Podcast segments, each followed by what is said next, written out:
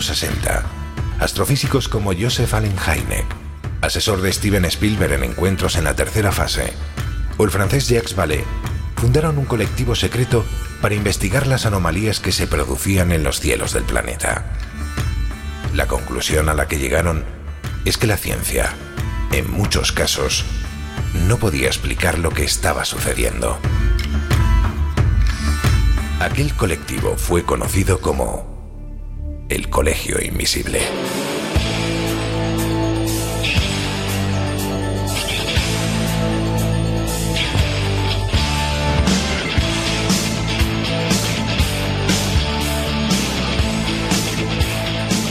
El Colegio Invisible, con Lorenzo Fernández Bueno y Laura Falcó en Onda Cero.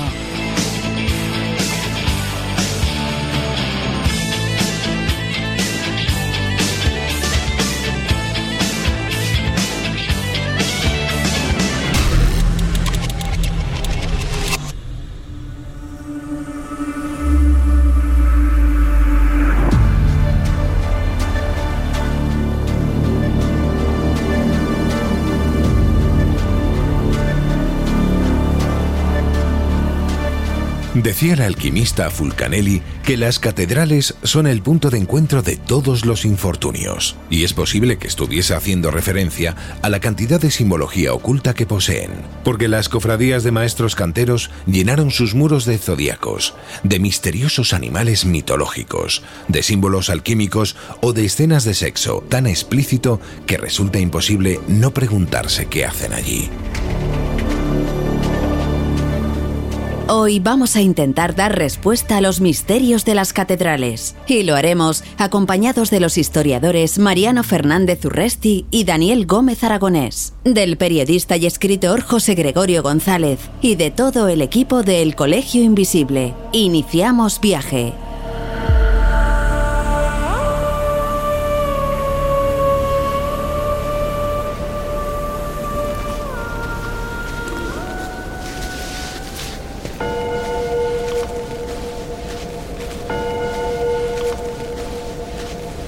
Ya empezamos. Bueno, no solo con el programa. Es que estos se deben de haber vuelto a perder otra vez.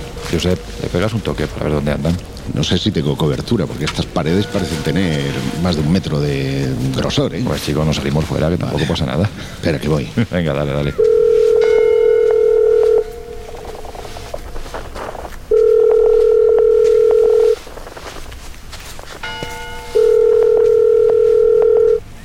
Nada, no hay manera, no hay forma de conectar. Bueno, pues ya aparecerán. De momento, como yo sé que a ti te encanta leer buenos libros en lugares aún mejores, y ya que nos hemos acercado hasta esta maravilla de lugar, es que es una auténtica pasada la catedral de... A ver cómo se pronuncia, que tú, tú de francés sabes bastante. René Rennes, ¿cómo? También hablado y escrito, sí, sí, Sí, sí, eh, Rennes.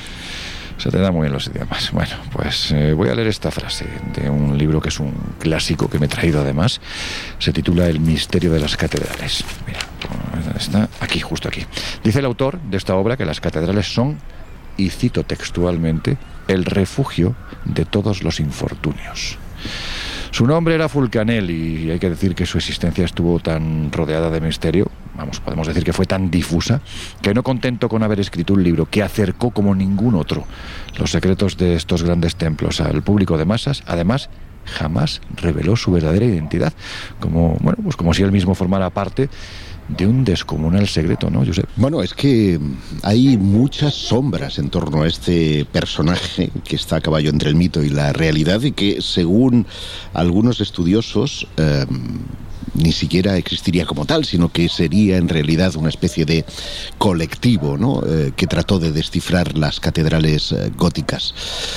Eh, el libro más eh, conocido de él, El secreto de las catedrales, que después fue divulgado eh, por eh, Powell y Berger en ese Retorno de los Brujos, un clásico dentro del ocultismo ¿Qué y el esoterismo. ¿Qué libros sí, sí, la verdad es que la calidad de esos libros que vieron la luz en los años 60, 70 eran espectaculares. Y, y, él se centró fundamentalmente en una catedral, la Catedral de Chartres, también aquí en, en Francia, en la que descubrió que, eh, primero, y esto es controvertido, ¿no? que el gótico no tenía nada que ver, o la raíz lingüística tenía más que ver con el argotier, con un idioma, el argot, eh, que era el que encerraban los ocultistas eh, medievales. Y, no con eso que se, pues entonces se decía que lo gótico venía de lo godo, que era lo bárbaro, ¿no? el barbarismo ¿no? no, no, pues en este caso él hablaba de esa raíz etimológica, de argot, argotier, y de ahí habría derivado al gótico, y se dedicó en cuerpo y alma a tratar de desentrañar cuáles eran las claves fundamentales de ese idioma que no es un idioma que también eh, hablado, sino especialmente simbólico. Y hay que interpretar la catedral, por tanto, como un libro que además está en un medallón de la, de la Catedral de Notre Dame, en París. Hay un medallón en el que vemos a una mujer, podría ser cualquier virgen, que eh, tiene un libro abierto y cerrado a la vez. Dos libros superpuestos, uno abierto y otro cerrado, eh, que para Fulcanelli está expresando lo visible y lo oculto de cada una de las obras eh, que, sobre todo en el siglo XI y XII, empezaron a construirse en, en Francia. Bueno, pues hay que decir que, hubo un tiempo en el que la herejía, la fiesta popular, el sexo, el paganismo, se encontraron en el interior de algunos de estos templos como una forma de proteger, quién sabe, ¿no? Si ese conocimiento ancestral que nos une, como decía el propio Fulcanelli, con nuestro yo primigenio. Habría que interpretar exactamente qué es esto. Además, añadió que estos templos son santuarios, cito textualmente, de la tradición, de la ciencia y del arte.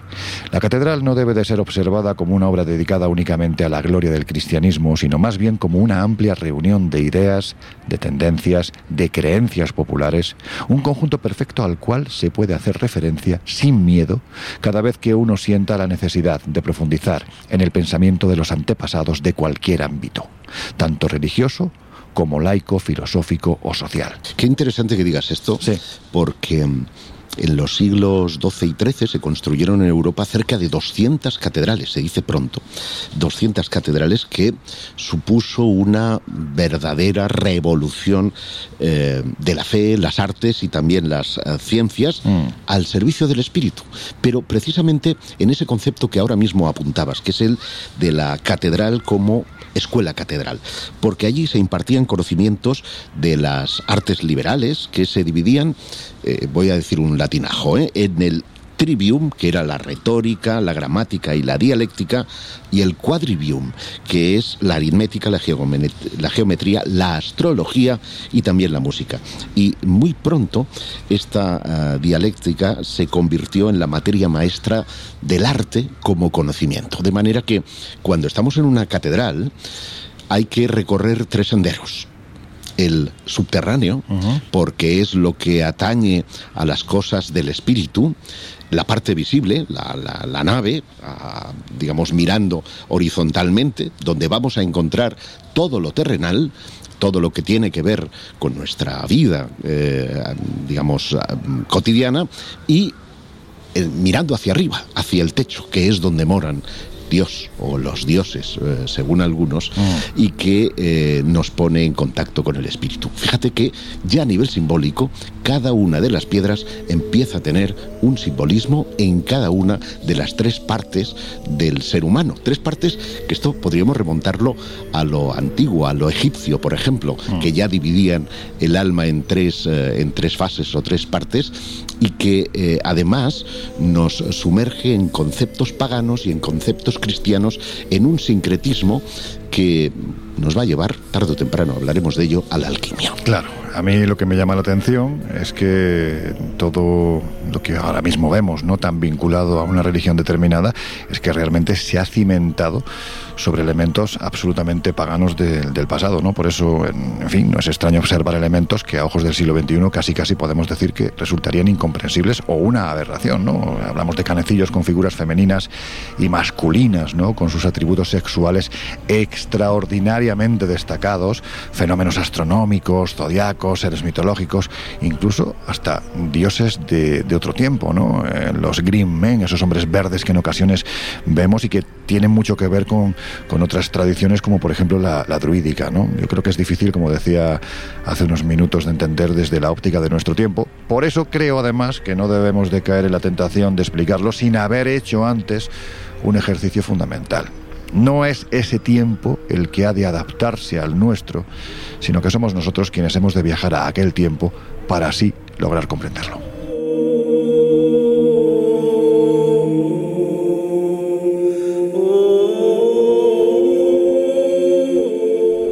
Ver, que yo tengo muy claro que tú eres un friki, bueno, quienes te conocemos, sabemos que eres un friki de, aparte de los ovnis, marcianos, extraterrestres, también de la simbología. ¿Es para tanto la que se supone que encierra una catedral? Pues sí, pero eh, fíjate, mm, no solamente la catedral, cualquier obra arquitectónica supone mm, una forma de lenguaje ya no hablo de los argotiers, ¿eh? hasta el edificio más moderno cuando un arquitecto le pone un ventanal, quiere expresar algo y cuando en una catedral gótica, además de contrafuertes y, de muros y de campanarios y de subir hacia el cielo, eh, vemos eh, columnas o vemos eh, sellos o vemos gráficos, como pueden ser los iconos religiosos, están dándonos un mensaje, un discurso. Esto se ha llevado incluso al campo musical a aspectos tan fascinantes como que durante la Edad Media los monjes eran capaces de interpretar el contenido de las em, columnas, de los capiteles, que generalmente pues, son muy, muy floridos o tienen motivos animales, etcétera, como notas musicales, que eran capaces los monjes de em, leer como si fuera un, eh, un pentagrama y eran capaces de ir leyendo esa música en letanías que ahora nos transportarían prácticamente a un mundo eh, Esto, perdona que te interrumpa, claro, es que no es una coña. Es decir, siempre se ha hablado de los maestros canteros, pero es que en este caso también existían los maestros cantores. Pues mira, bien, sí, sí, sí, bien, bien ¿eh? bien llevado. Está. es que es cierto, o sea, no es una de mis estupidaces eh, habituales. Oye, parece que siempre que hablamos de simbología oculta, de esa que dejó el hombre del pasado ¿no? en, la piedra, da la sensación de que siempre hacemos alusión al gótico. ¿Eso es porque, por ejemplo, el románico no tiene nada que podamos leer entre líneas?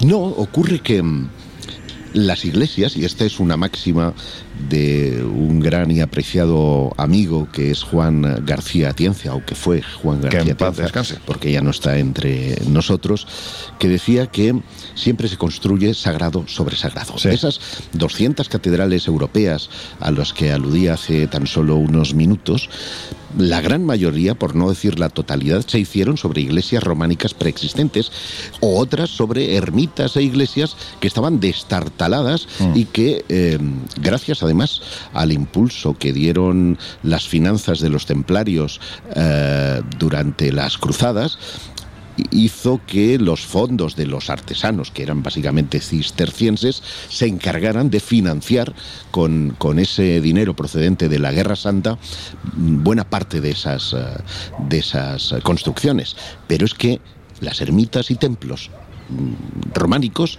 ya estaban sobre antiguos lugares de culto o significativos para el hombre antiguo hablo de paganismo, hablo de, de, Cromlex, hablo de, de, Dólmenes. Eh, el megalitismo. El megalitismo. En, en, la catedral de Jaén, por ejemplo, está en la cripta uno de esos en dólmenes. En Chartres encontramos. Vamos a encontrarlos prácticamente de todas partes, lo cual significa que. Eh, más allá de que cada doctrina o cada fe específica quisiera rendir culto a su Dios, voy a entrecomillarlo, eh, hay un valor que va más allá de todo eso y que nos entronca con lo que eh, los egipcios llamaban la serpiente terrestre y la serpiente celeste, que son las fuerzas telúricas, la tectónica, de ahí que mm. more precisamente en las criptas, y eh, la serpiente celeste, las estrellas que hemos encontrado en, tú y yo muchas veces recorriendo Egipto en cantidad de templos, y tumbas y que también han estado eh, pues representadas en muchas de esas grandes cúpulas que fíjate que es curioso y esto es un poco eh, voy a decir herético, ¿no? Lo, que voy a decir. tampoco me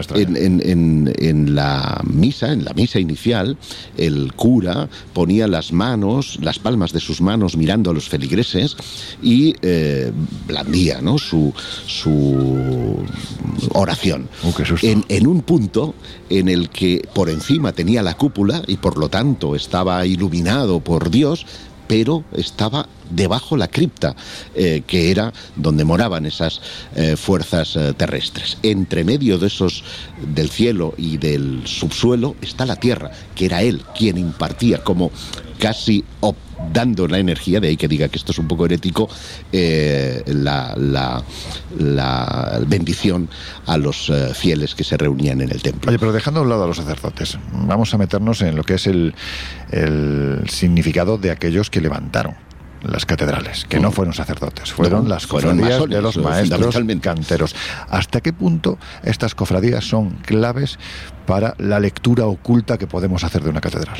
Pues mucho, porque eh, lo que llamamos masones, que no hay que confundir con la francmasonería, porque son la masonería operativa es el que levantaba los edificios. Estamos hablando de una época en la que un arquitecto tenía una responsabilidad, igual que ahora, de que aquello no se viniera abajo. Y estamos hablando pues de, edificios eh, sumamente complejos y que por lo tanto debía tener un control de pesos, eh, esos planos que tenían un valor extraordinario, viajaban de logia en logia, de ahí eh, la terminología que después cogería la francmasonería, eh, y este masón pues iba de catedral en catedral dando las eh, instrucciones. Por lo tanto, tenían un valor muy importante. Evidentemente, el, constructor, el arquitecto, se ciña a las instrucciones del que paga. Y el que paga ¿Qué es el que quiere dar un mensaje? Fundamentalmente, esas iglesias eh, vienen, eh, esas catedrales vienen de una época muy eh, mediatizada, pues por la, la mezcla de distintas fes. Recordemos que en Tierra Santa estaban judíos, estaban musulmanes y estaban cristianos en el mismo Toledo, por ejemplo, estaban las tres culturas también representadas y por lo tanto vamos a encontrar puntos de unión y de fusión entre diversos simbolismos, pero siempre hay un determinado mensaje. Vamos a encontrarlo, por ejemplo, en la Catedral de Amiens, la vamos a encontrar, por ejemplo, en Becelay, la vamos a encontrar en Chartres. Estoy diciendo las francesas, pero podríamos encontrarlas en Burgos, podríamos encontrarlas en León. Eh, todas las catedrales tienen ese eh, mensaje mm, que trata de ponernos en comunicación con Dios por un lado y de transmutarnos a nosotros, y este es el lenguaje de la alquimia que quiso transmitir Fulcanelli en su obra, para transmutar nuestro espíritu. Y fíjate qué punto de unión con el paganismo. En Amiens y en Becelay, y termino con esto para no enrollarme, vamos a encontrar la famosa escena del juicio, esa escena que forma parte del papiro de los, del libro de los muertos, en la que vamos a encontrar pues al, faraón eh, que se acerca a una báscula de pesaje en el que vamos a encontrar en una de sus eh, superficies la pluma de Mat, la diosa de la justicia, y en la otra depositaba el corazón con los pecados que el faraón había, que había depositado. ¿Qué ocurre? Que si el faraón había sido un tío bueno, noble, eh, eh, en definitiva... De buenos sentimientos, de buenos sentimientos, iba a pasar al siguiente paso para llegar al inframundo, pero si no, iba a ser devorado por una suerte de bestia. Eh, sí, que era medio hipopótamo, cocodrilo, en fin, un bicho bastante desagradable. Bueno, pues en, en los tímpanos, en la, además, todas son precisamente los portales del juicio, así es como se llaman en Amiens y en Decela, y vamos a encontrar la misma escena cristianizada. En este caso es el Pantocrátor quien preside la. Pantocrátor es ese eh, dios bizantino, ese Jesucristo bizantino, con, con, ese semblante hacia. Eh, marcando hacia arriba y tal que eh, tiene la misma báscula de pesaje, tiene un monstruo que también está devorando las almas del purgatorio y tiene a los fieles que se acercan para pesar el alma. es, que es el simbolismo precisamente exportado de un culto pagano y, en este caso pues politeísta como es el caso de los egipcios llevado al mundo del cristianismo. ¿Qué nos está indicando esto? Pues nos está indicando que esa fusión de culturas, que ese simbolismo deviene de las antiguas escuelas de misterios y que por lo tanto esos libros en piedra hay que leerlos desde esa perspectiva.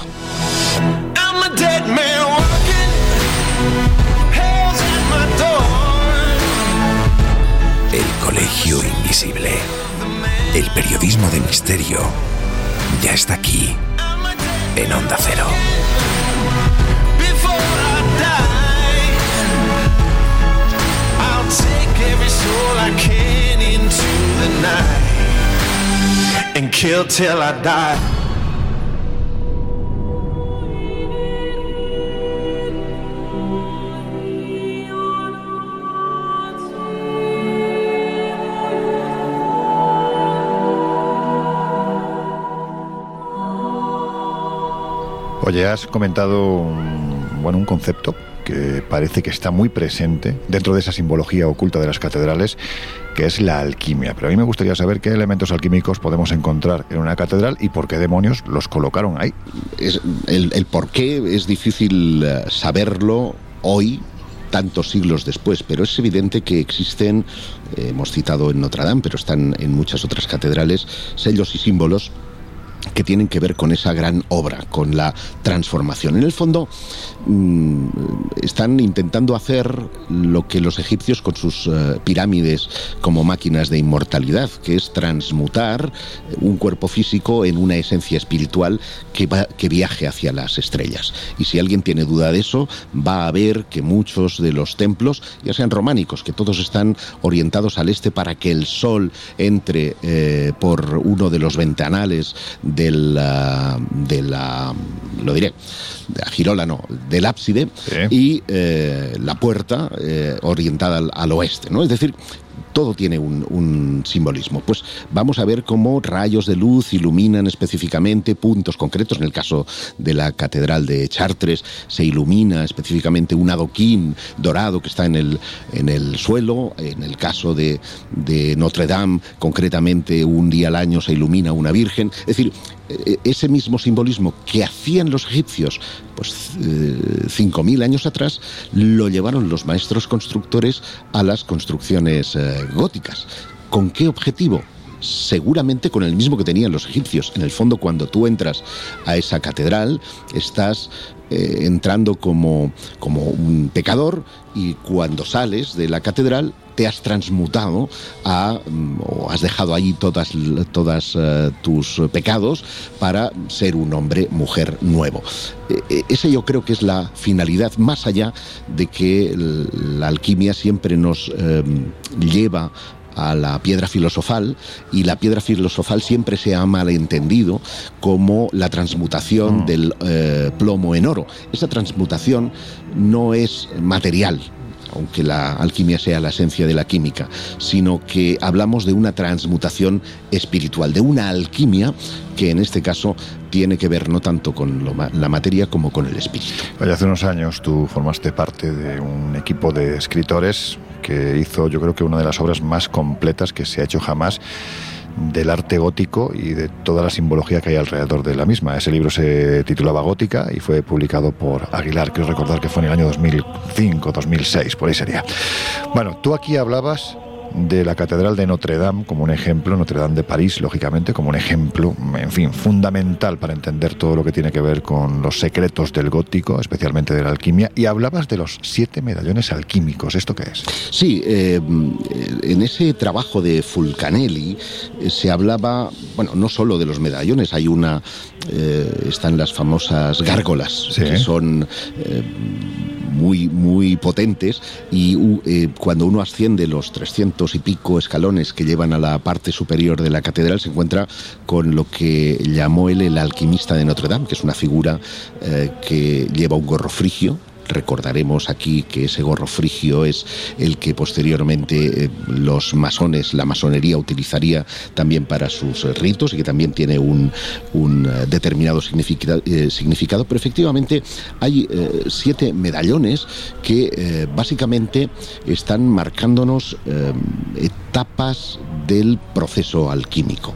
De, hecho, no solamente están en las alturas, se pueden contemplar desde la fachada del gran pórtico o fachada del juicio al que antes aludí, donde vamos a ver un pilar central que separa en dos el vano de la entrada y que contiene una serie de representaciones alegóricas de ciencias medievales que está presidida por esta figura femenina que antes hablaba, la que tiene el, libro abierto y cerrado a la vez y que, según Fulcanelli, está uh, representando las transformaciones de la sustancia original, de la materia, que materia viene de mater, que es madre. De nuevo, eh, está, eh, está, aludiendo a los cultos eh, paganos. Fulcanelli muestra que la Virgen es el vaso que contiene el espíritu de las cosas, como si fuese una especie de atanor, de, de útero, de horno alquímico, de grial capaz de obrar esa transformación interna. Y es un argumento claramente alquimista, pues como después indicarían Powells y Berger en ese retorno de los brujos, al final de su trabajo sobre la materia, el alquimista advierte que se opera en él mismo una especie de transformación. Lo que ocurre en un crisol ocurre también en nuestra conciencia o en nuestra alma. Hay una especie de cambio de estado.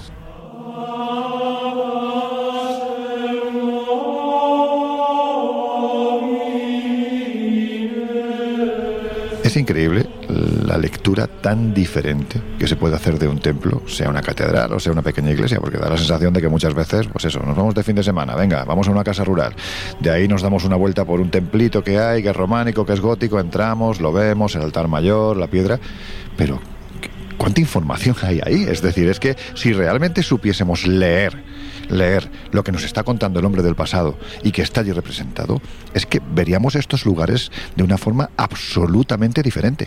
Fíjate que, mm, eh, y estábamos juntos cuando fuimos al cañón de Río Lobos eh, y nos interpretaron cada uno de los canecillos que están en la fachada principal, había un mensaje. y yo dije, demonio, fíjate, esto que aparentemente es solo para, mm, eh, digamos, decorar una salida de agua, para que, eh, eh, digamos, quite el agua de, la techumbre, del techo, está dando un mensaje con nombres y apellidos que en este caso se han podido documentar gracias a que existe el libro escrito, gracias a que existe el documento. Pero no siempre es así. Y cuando no hay documento, obviamente entra en, en juego la especulación. Pero, mm, ¿qué, podemos utilizar para descifrarlo? Bueno, cuando, cuando, sabemos que una serie de pautas se repiten en todas y cada uno de los templos, es evidente que ese mismo mensaje pasaba de cantero a cantero, de arquitecto a arquitecto, o, en este caso, que los monjes que contrataban a esos arquitectos y, y, canteros, que para mí son los que tienen la clave, mm, querían marcar ese mismo mensaje. Un mensaje que era imponente, es el mainstream de la época y que nos acerca precisamente a esas transformaciones. Eh, por seguir con el asunto de los medallones, por ejemplo, hay otro medallón en, uno de esos siete, que es el quinto de Notre Dame de París, en el que están representados los puntos cardinales, norte, sur, este, oeste. En otro se están representando los elementos de la tierra, aire, tierra, fuego, es decir, están hablando de alquimia están hablándonos de una determinada obra, de una transformación. Esto que a ojos profanos, pues dicen, ah, pues sí, es bonito. Cuando uno, y en esa época todo el mundo lo sabía leer porque era, todo el mundo tenía el código. Eh, el decodificador. El decodificador. Eh, tenías un mensaje, entrabas a la iglesia y salías mm, con, con un mensaje determinado. Desgraciadamente hemos perdido ese código y por lo tanto ahora lo admiramos casi como una obra, como un reto de ingeniería, como algo bonito o artístico, y despreciamos que ello, conozcamos o no el significado, obra un poder de transformación sobre todos nosotros. Y eso es lo esencial, algo que siempre ha puesto en solfa nuestro querido amigo Jesús Callejo, que es que el símbolo obra sobre la persona, conozcas o no su significado. Has citado uno de los lugares, vamos, es uno de mis lugares favoritos, que es el Cañón del Río Lobos en Soria. Y bueno, pues ya que lo has citado, aprovechamos para lanzar esta recomendación. Si no habéis estado, queridos invisibles, ir a verlo. Es un lugar. Y, no solamente eh, la, iglesia, sino también esa cueva maravillosa. El contexto del cañón. Claro, porque todo tiene un contexto. Es decir, eh, el reto arquitectónico no empieza exclusivamente con poner la primera piedra, sino en la elección del lugar. Y en este caso el cañón del río Lobos, sea o no por influencia templaria, se hizo en un punto muy especial tienes que ir allí ex profeso. no hay pueblecito al lado, no hay, no hay nada que justifique. Bueno, un eh, cero, Burgo de Osma, pero vamos que están eh, no, están a dos pasos, hay que andar, hay que andar y mucho para llegar al, al punto, lo cual significa que se eligió eso por unas características específicas del lugar, lo que se llama el eh, espíritu del lugar, ¿no? Y, ese espíritu del lugar, en el caso del Burgo de Osma, en el caso del el cañón del río Lobos, pues parece que entronca con toda la energía terrestre, que a algunos les da hasta mucho mal rollo, eh, y hemos tenido ahí experiencias muy, muy curiosas, pero que en definitiva nos pone en el espejo de nuestras luces y de nuestras sombras. Hay historias también de fantasmas templarios, porque hay que decir que el cañón, hay quien dice que está muy vinculado a, a la Orden del Temple. Esta pequeña ermita de San Bartolomé, de verdad es un catálogo de simbología brutal. Y si tenéis la suerte de llegar y encontraros con Eric, que es la persona que más sabe de lo que hay allí, pues es que, vamos, habréis hecho el premio gordo, literalmente. Ya aprovechamos para mandar un abrazo muy fuerte a nuestro querido amigo Eric, que cada vez que hemos ido nos ha atendido estupendamente bien. Bueno, Josep, eh, contigo no voy a hablar del siguiente tema porque me daría, eh, voy a decirlo así claramente, me daría miedo.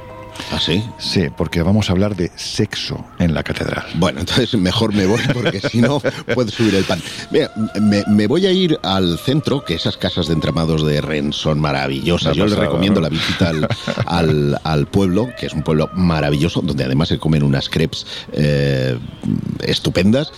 Me voy a comer una crepe voy a tomar una cervecina, una cervecina y me regreso, ¿vale? me envidia. Oye, dile al francés aquel que está allí pegando gritos que se calle, hombre, que se nos está colando constantemente voy, voy, voy. a través del micrófono. Bueno, que os dejamos unos minutos con nuestros queridos compañeros de los servicios informativos de Onda Cero Radio y enseguida volvemos. Estáis en El Colegio Invisible.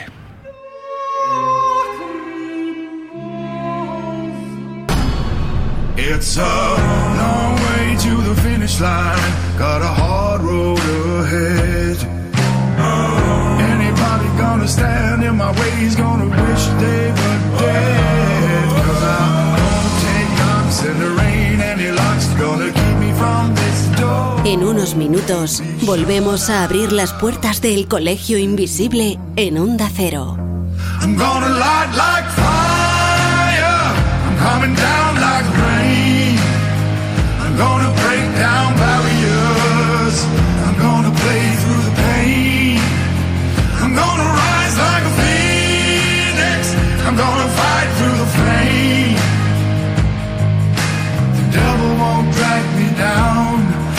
I'm done. I'm all done playing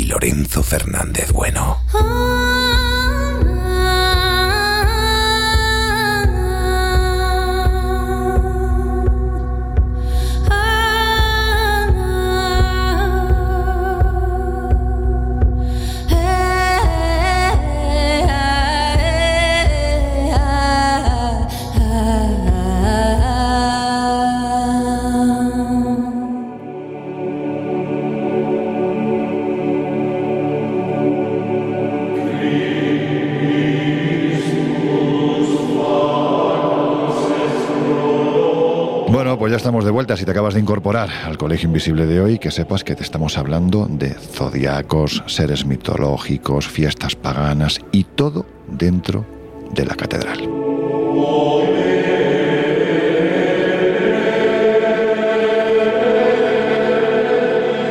Y claro, hay un elemento que no puede faltar, que es el sexo. Y para eso, para hablar de sexo en la catedral, de la simbología tan extraordinaria que podemos encontrar en colegiatas, como en pequeñas ermitas, como en grandes catedrales, vamos a darle un toque a alguien que sabe mucho de esto, que es nuestro querido periodista, amigo José Gregorio González, director de Crónicas de San Borondón, que se emite en la Autonómica Canaria. A ver qué nos cuenta.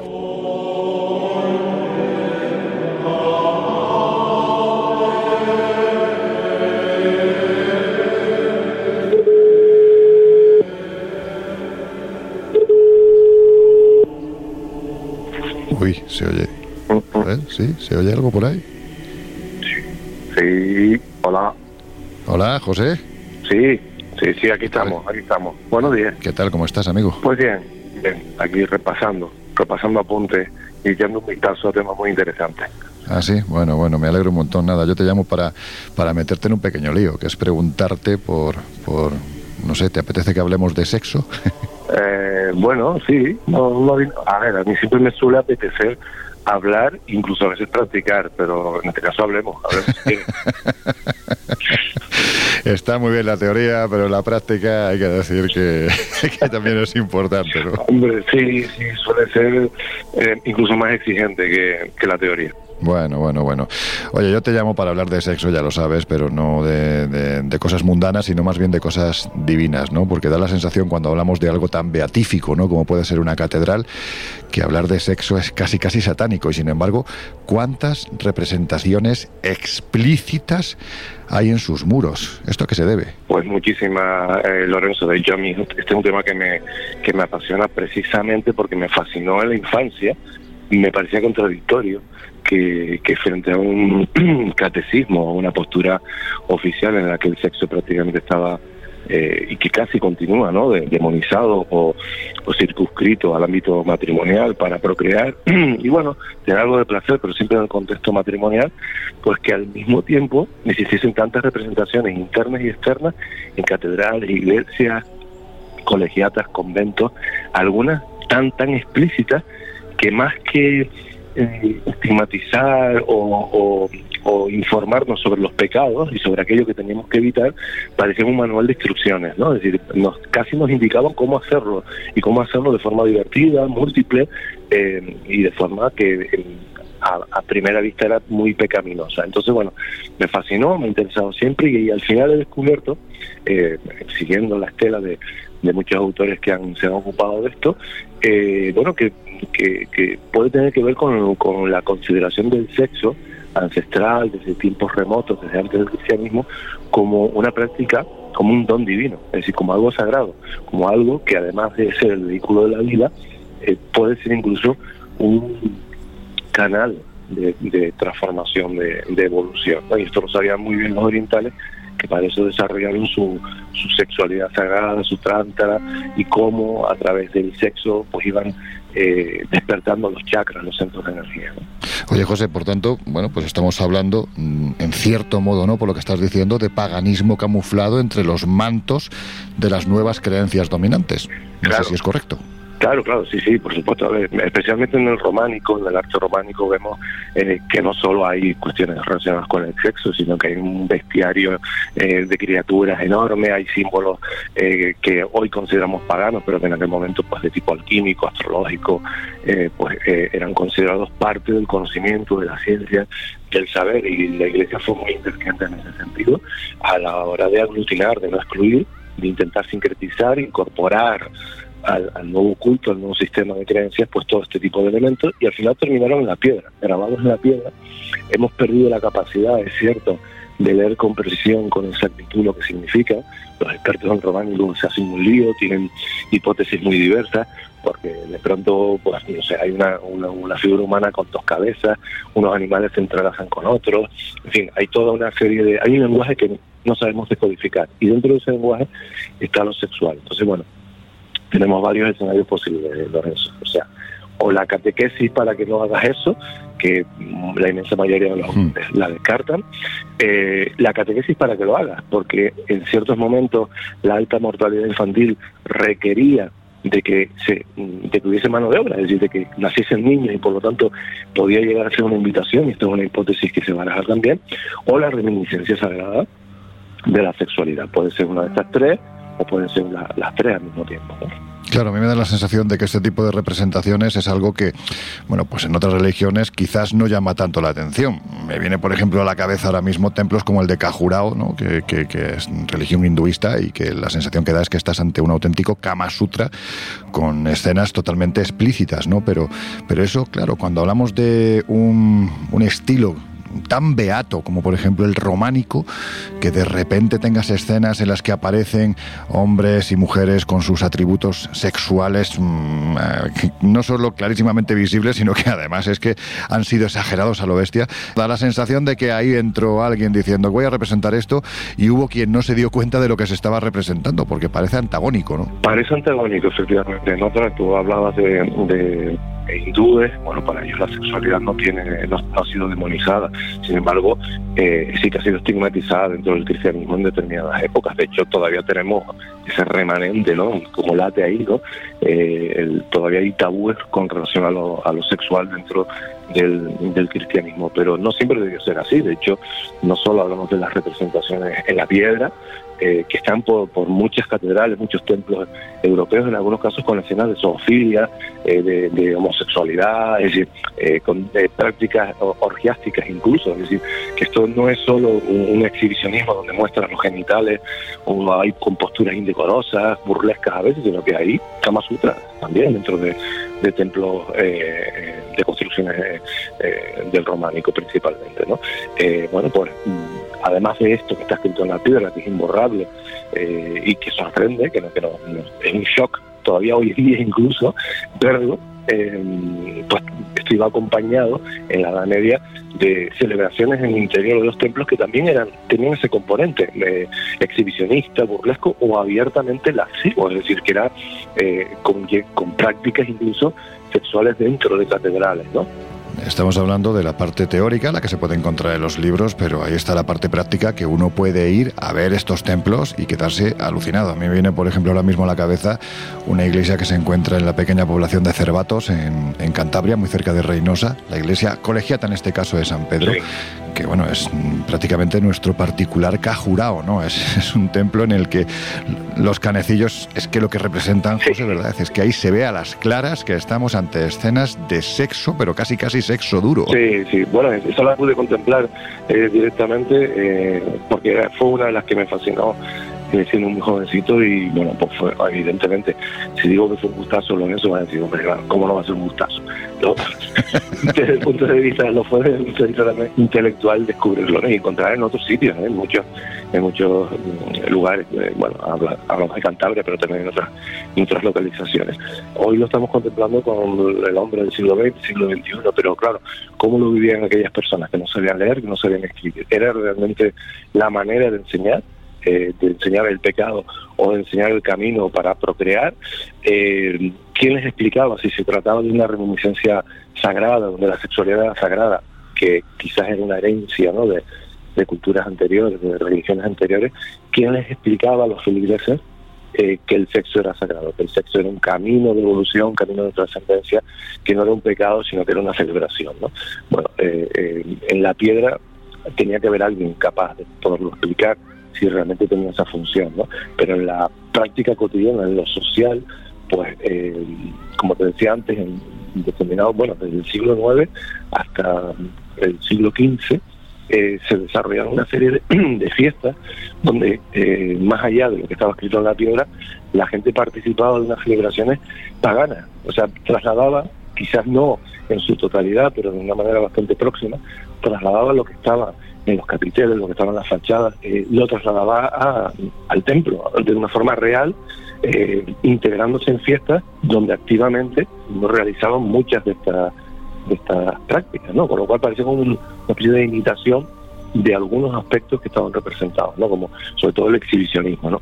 Con fiestas como la de los locos, en la que, eh, bueno, pues había por parte de, de los actores principales, pues que a veces era el clero, o a veces eran eh, vecinos normales y corrientes, algún mm. artista invitado, ¿no? La fiesta de los locos, eh, la fiesta de, del asno, bueno, hubieron varias variedades en las que mm, el exhibicionismo era una práctica eh, eh, recurrente, ¿no? Es decir, todas esas posturas. Vamos, si te parece, José, a, desarrollar un poquitín, un poquitín cómo eran estas fiestas, porque yo creo que mm, es que es difícil de imaginar, ¿no? Yo entro en una catedral gótica y sí, efectivamente todo es luz, es alegría, es bueno, pues es euforia casi, casi, casi divina y pagana, ¿no? Al mismo tiempo. Pero cuando uno entra en el arte románico, prácticamente tienes que humillarte, pasar debajo del pantocrátor, ese dios justiciero que está dentro de la mandorla mística, mm, la oscuridad preside el recinto, en fin, que no da la sensación de que sea un sitio para muchas fiestas y sin embargo cuando pegamos el salto al, al gótico, efectivamente ahí se producen fiestas como la del asno. Sí cómo, cómo era esta, esta fiesta que se producía dentro de la catedral. Sí, la fiesta de Asno Lorenzo, la, la risa pascual, la fiesta de los locos, o sea, eran celebraciones totalmente irreverentes, burlescas. O sea, imaginemos un carnaval hoy en día, eh, quizás con menos color, ¿no? En cuanto a, o, y menos diversidad en cuanto a motivos eh, en los disfraces, pero sí en cuanto a celebración, en cuanto a que la gente se, se ataviaba, se tuneaba con lo que tenía, eh, había alegría desbordante, había risa, y había innumerables, pero innumerables eh, excesos, ¿no? auténticas eh, bacanales. en el caso de la fiesta de las dos, consistía en que entraba en, el, en, la, en la catedral, en el templo, un asno, un burro, con, un hombre y una mujer desnudos, completamente, escuchaban una misa parodiada, la gente, los feligreses, respondían con, con rebuznos, y, y esto que parece algo exclusivamente burlesco, podría tener una interpretación simbólica, porque el, el, asno no es un animal cualquiera, bueno, ningún animal es eh, eh, evidentemente eh, prescindible y todos tienen su simbología, pero el asno en concreto piensa que en, los evangelios, en la vida de Jesús, está en el momento del nacimiento, en la huida a Egipto, está en su entrada triunfante de nuevo eh, ya como adulto en su vida pública nacional, es decir, el asno está presente, ¿no? De hecho hay representaciones del cristianismo primitivo donde se le representa a Jesús, al menos alguna de ellas, con cabeza de asno, es decir, un animal que en tradiciones anteriores también tiene una consideración sagrada. Entonces, no es casual que lo elijan, ¿no? Eh,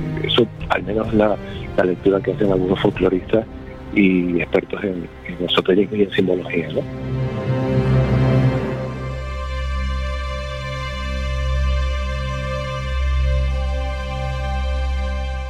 Estamos haciendo un recorrido a lo largo de, de, estos minutos, ¿no? Por esa otra forma de ver las catedrales que a mí me parece mucho más divertida. Se aprende muchísimo, ¿no? Más allá de lo que es el arte religioso, esa, esa vocación que tienen a la hora de transmitir una creencia determinada, es que resulta que te pones a mirar la simbología, pues estamos hablando de zodiacos, estamos hablando de alquimia y por supuesto, pues no podía faltar el, sexo que también está representado en estos templos y que José Gregorio, bueno, pues nos ha explicado estupendamente bien cuál es su significado. Yo estoy convencido de que eh, a partir de ahora quien entre en una catedral la va a ver de otra forma y seguramente va a ir buscando esos símbolos, esos elementos de los que hemos estado hablando. José, que ha sido un placer como siempre. Teníamos que hablar de sexo y evidentemente pues, pues eras tú la persona indicada.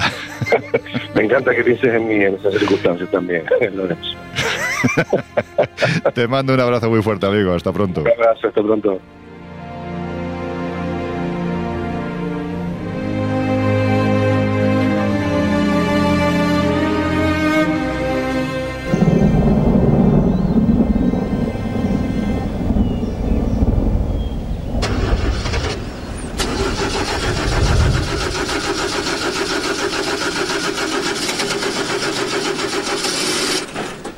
Sea, no me lo puedo creer. O sea, ¿me va a dejar el coche tirado aquí en medio de la nada? Ah, bueno, solo falta, o sea, solo falta ahora que aparezca una luz en el cielo y que me abduzca un ovni, porque vamos, o sea, realmente la escena es de este calibre. Madre mía, no sé qué le debe pasar al coche ni qué demonios hacer ahora. Y además, ¿dónde debo estar? Bueno, déjame bajar del coche que veo que hay al fondo parece que hay un cartel. Vamos a ver qué es.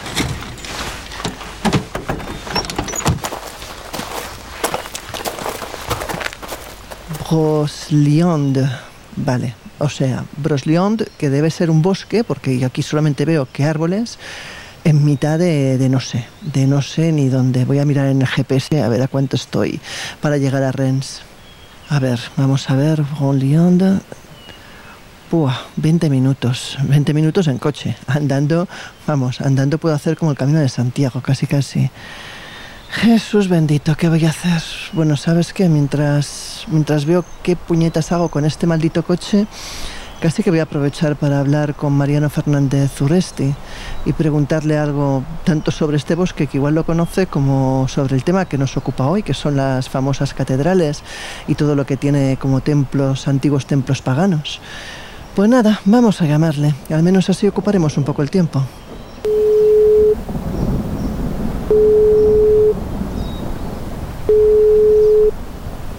Dígame. Mariano, hola, soy Laura. ¿Cómo andas? Encantado de saludarte. Te llamaba porque estábamos camino, bueno, estoy camino a Rennes. De hecho, me ha dejado el coche tirada en mitad de un bosque que igual conoces, el bosque de Brosliond. Y como vamos a hablar hoy de catedrales y sé que tú eres un gran eh, conocedor del tema, digo, voy a aprovechar el tiempo que tengo aquí tirada en mitad de la nada. Por cierto, ¿conoces el bosque este que te he dicho? Lo conozco. ¿Y hay alguna historia así curiosa, inquietante de este lugar?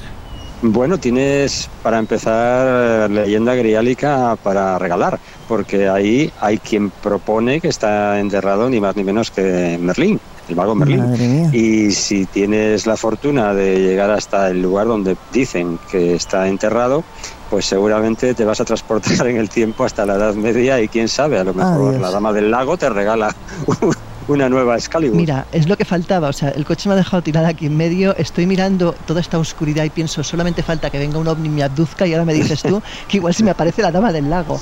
Yo creo que es más, yo creo que es más seductor la, segunda posibilidad. Sí, sí, yo creo que sí, yo creo que sí. Pero bueno, bueno, de todas maneras voy a aprovechar este tiempo que estoy aquí hasta que no me venga a buscar una grúa o el coche decida arrancar para preguntarte cosas sobre catedrales.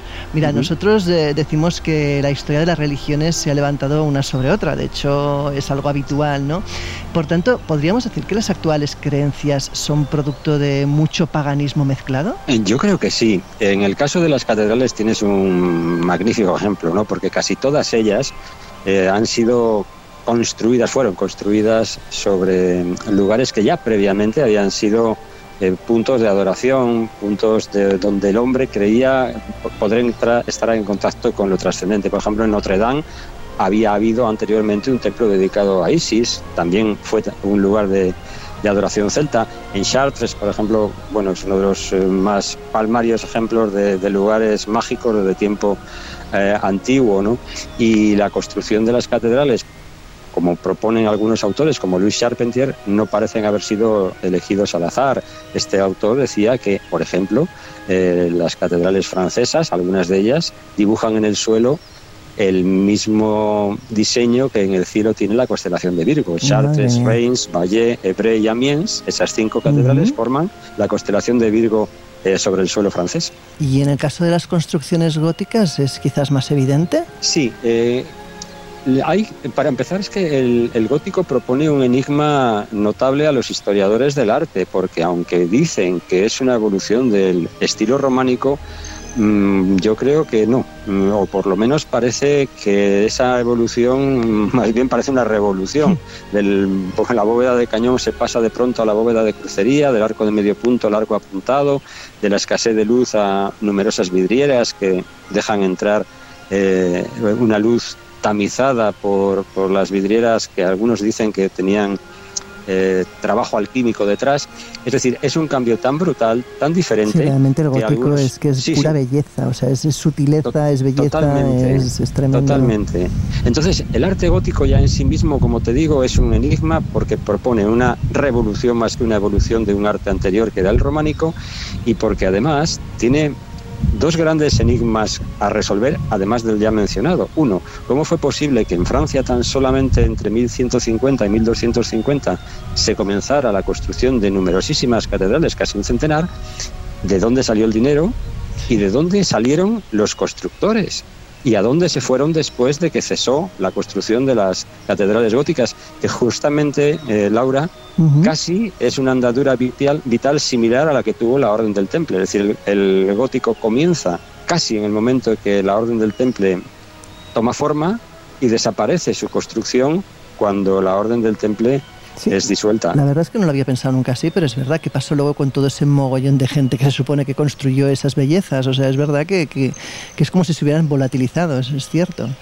Y antes me decías también hablando de los lugares, ¿no? que es verdad que parece que los lugares no son gratuitos, que se levantan templos por motivos muy concretos en lugares muy concretos. Y bueno, ¿qué es lo que debía pensar o qué es lo que debía percibir la persona que elegía ese lugar o que, o que lo designaba? ¿no? Mira, em, hay quien dice que la, la energía telúrica que recorre el planeta eh, no es igual en todos los enclaves y no sé cuál sería la capacidad sensorial de aquellos que elegían estos eh, lugares para la construcción de los diferentes templos. En el caso, por ejemplo, de Chartres, que es otra de las grandes catedrales francesas, tenemos un magnífico ejemplo de esto que estamos hablando, porque si la catedral en sí misma es sobrecogedora, la cripta, lo que está debajo de la catedral, lo es aún más.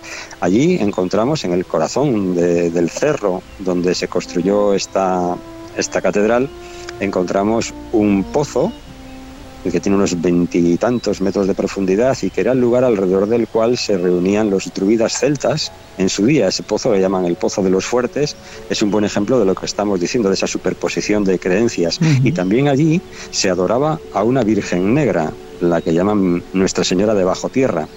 Si hoy mm, cuando se te arregle el coche, te acercas hasta Chartres y visitas la cripta, verás que hay una Virgen Negra en ese lugar, no es la original.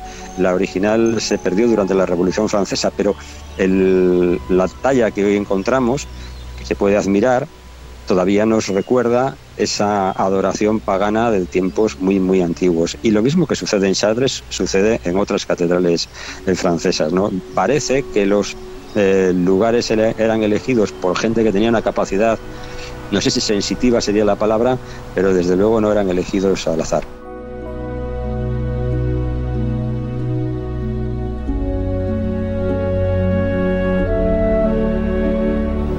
Afirmar probablemente que, yo que sé, que el hombre del pasado, no sé si es que era más sensible o más perceptivo, o estaba más centrado quizás en otro tipo de cosas que no las cosas quizás más terrenales, quizás se fijaba en otro tipo de, de cualificaciones de los lugares o de las personas.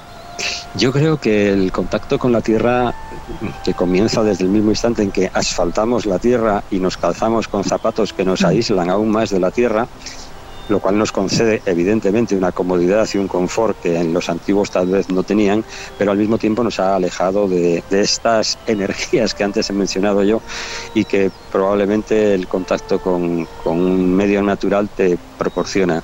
Eh, yo creo que no sé si hemos mejorado, no sé si el progreso nos aleja de lo natural y de nuestros propios orígenes y por ello nos aísla de todas estas percepciones que tal vez en otro tiempo el, hombre tenía, ¿no? Para mm. empezar, eh, esto que los antiguos galos llamaban como vibres, como eh, corrientes de energía, eh, pues quedan mucho más lejos de nosotros ahora que, como te digo, calzamos un, un zapato más cómodo y nos aislamos de la, de la tierra que ya prácticamente en todos los sitios está asfaltada. Antes me hablabas de Chartres, que es uno de los ejemplos, yo creo, más bellos de lo que es el gótico francés. ¿Y, crees que esa catedral es probablemente una mezcla casi perfecta de, la de lo que es la mezcla esta que comentábamos de lo pagano y lo cristiano? ¿Sería quizás el ejemplo más significativo? Sí, eh, cuando como te decía antes, se te arregle el coche y puedas llegar hasta allí, si te es posible, no dejes de visitarla porque, como tú bien dices, es un ejemplo palmario de todo lo que estamos hablando. Entra, si te es posible, por la puerta, por el pórtico norte, por el que llaman pórtico de los iniciados. Allí, para empezar, vas a encontrar dos pilares donde se representa, según algunos, eh, traslado del Arca de la Alianza, y esto ya en sí mismo es notable. También yo me demoraría a la izquierda de este lugar eh, donde hay otro capitel que representa a Melquisedec, que lleva una copa, tal vez un grial, vaya usted a saber. Y cuando entres dentro, sin duda, uno de los lugares a donde has de ir a parar y donde tú que tienes capacidad sensitiva vas a disfrutar como, como una enana es en el, en el laberinto que está eh, diseñado en el, en, el, en el suelo de la catedral, en el centro de la catedral. Son 12,89 metros de diámetro, son 11 circuitos, 261 metros en total si recorres el laberinto, en cuyo centro había inicialmente una losa con una decoración que se perdió, que nadie sabe cuál era, y sin duda ese sí que es un lugar, un vórtice de energía tremendo, porque incluso yo, que carezco de la capacidad que tú sí tienes, cuando he estado allí en más de una ocasión, pues me he encontrado con, con cierta inestabilidad, como tú bien describías antes. ¿no? Es por tanto, y si además tenemos en cuenta, que se me olvidaba, que estamos justo encima de esa cripta que antes mencioné, pues encontramos el, todos los ingredientes para que la caja de resonancia, que es el propio edificio, haga que la energía del lugar se multiplique.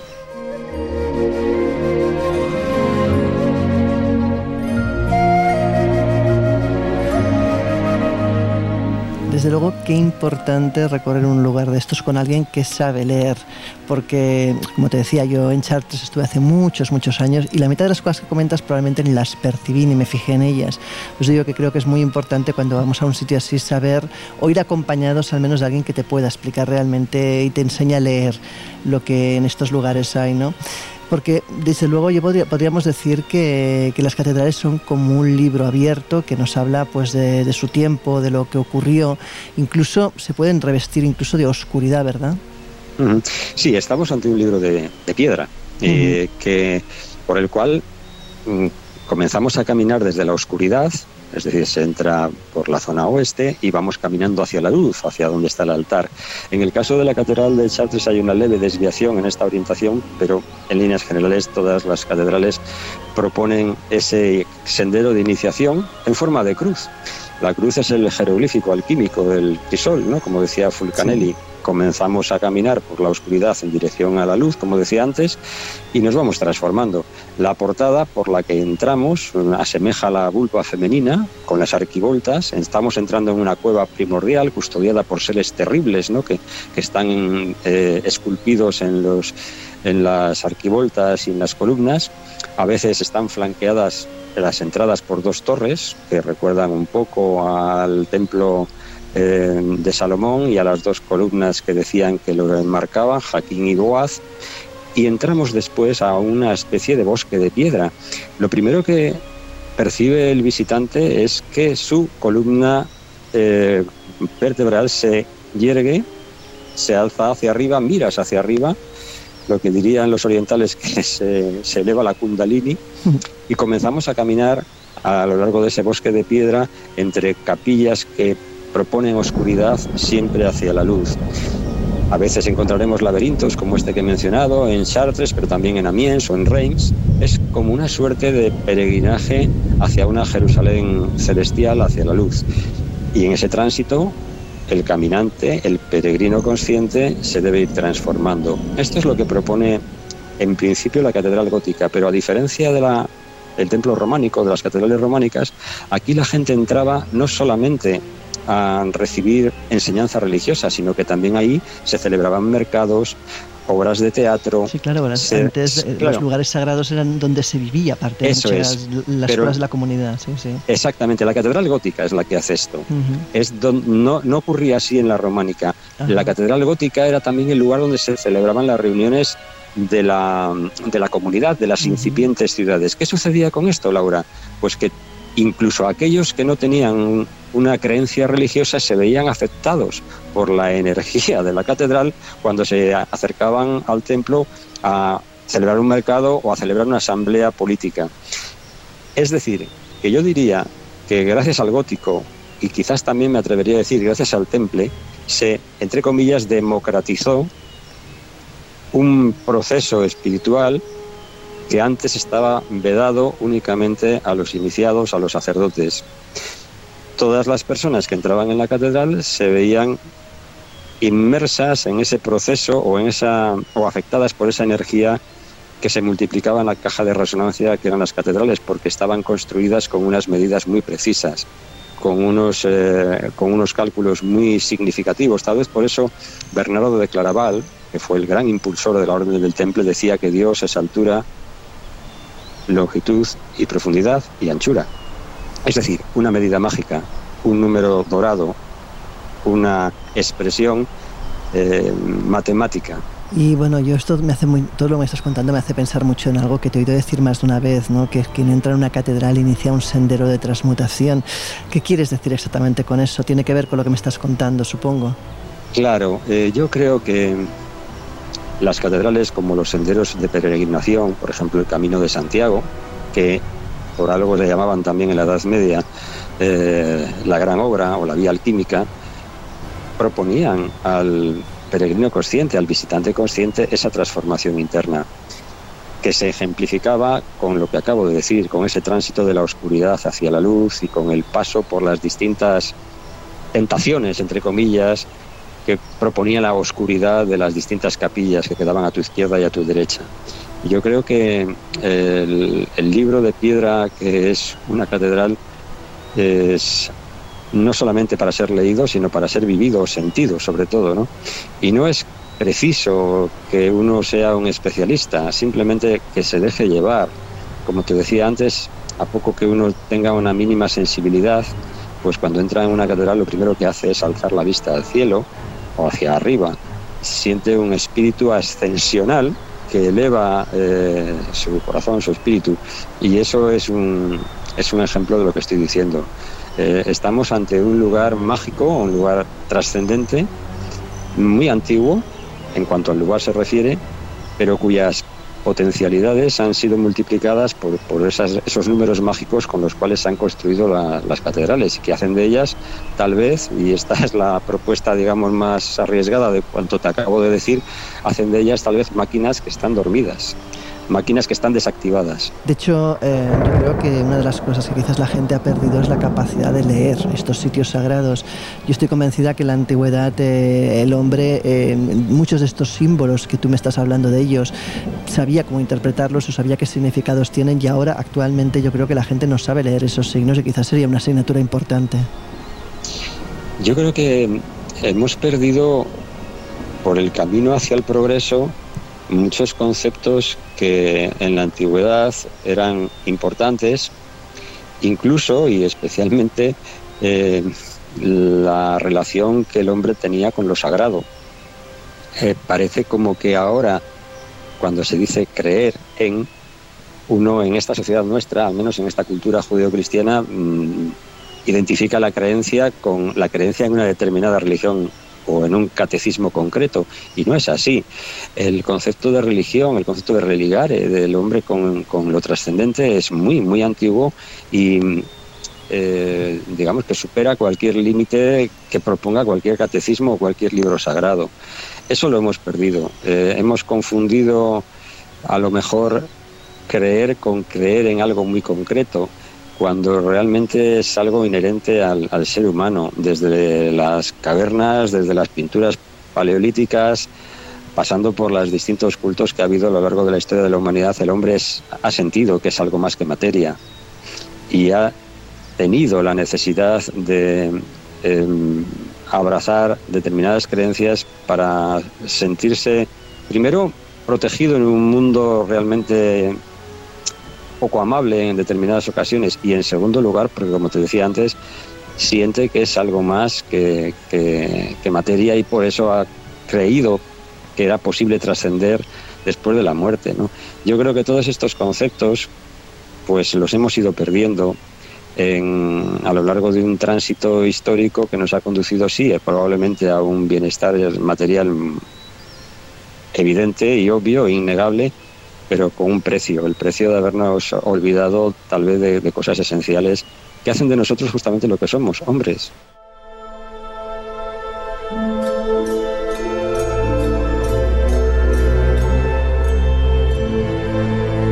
Mariano, como siempre ha sido un auténtico placer hablar contigo. Voy a ver si consigo arrancar este maldito coche o tengo que ir 20 kilómetros andando hasta Rennes, en cuyo caso va a ser peor que el camino de Santiago seguro.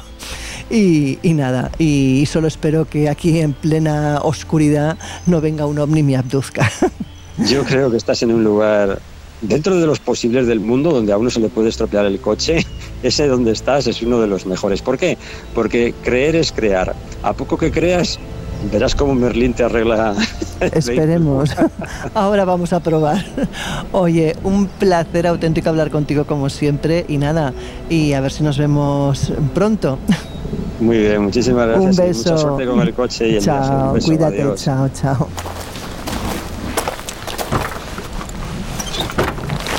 Pues nada, Vamos a ver si por casualidad el coche le da por arrancar. Si, como dice Mariano, Merlín tiene a bien arreglarme el motor y puedo seguir a Guerrem si no tengo que irme haciendo el camino de Santiago andando. Vamos a probar. No me lo puedo creer. O sea, arranca la primera. O sea, al final voy a creer yo, bueno, creo muchas cosas, pero vamos, en Merlín nunca se me había ocurrido en la vida. Pero quizás tengo que empezar a creer que este bosque también tiene algo mágico. Pues nada, pues vámonos para Rennes, que mis compañeros me estarán esperando. Fíjate, o sea, no se pone en marcha la radio y suena una de las básicas del Colegio Invisible. Esto ya es panota. Hala, venga, vámonos.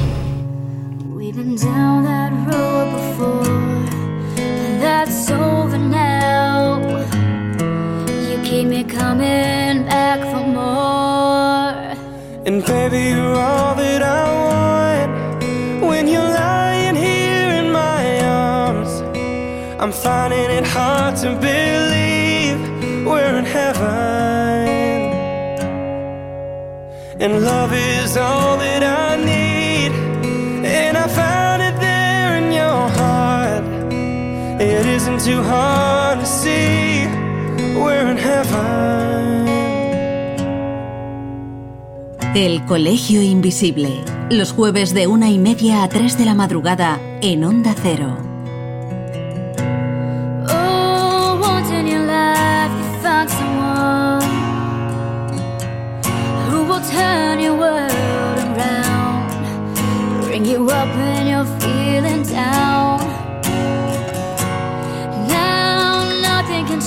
What you mean to me. Say, just hold me now. Cause I never light away. And baby, you're all that I want. When you're lying here in my arms, I'm finding it hard to believe we're in heaven. And love is all that I need.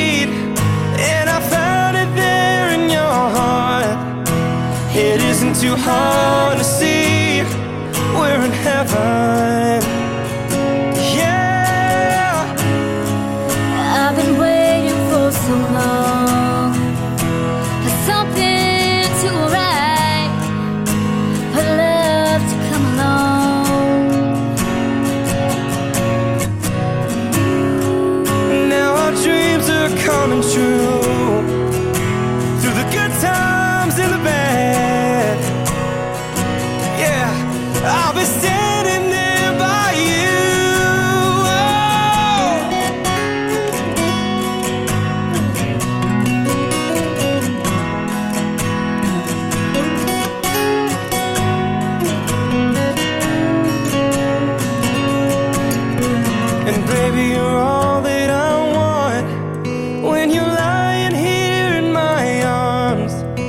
I'm finding it hard to believe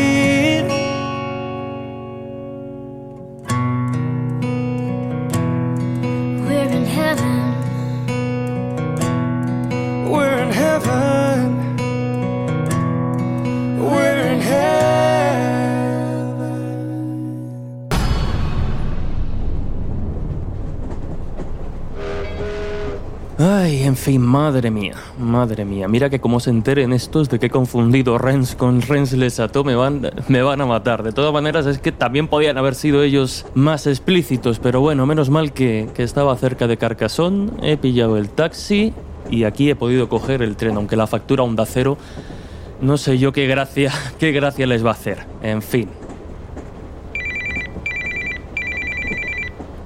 Uy, espera, a ver. Daniel Gómez, Aragonés. Dani, ¿qué pasa, tío? Hey, don Jesús, ¿qué tal, tío? ¿Cómo estamos? Pues mira, casi mejor ni te voy a decir lo que me acaba de pasar porque vas a pensar que, que soy idiota, pero bueno. Me pillas aquí viajando, camino de Rennes, que he quedado con Loren, Laura y Josep para una historia de- del Colegio Invisible. ¿Tú qué tal? Cuéntame. Bueno, te vas a reunir con toda la panda, tío. Qué, qué envidia. Seguro que tramáis algo ahí chulo y demás. Habrá que estar muy atentos.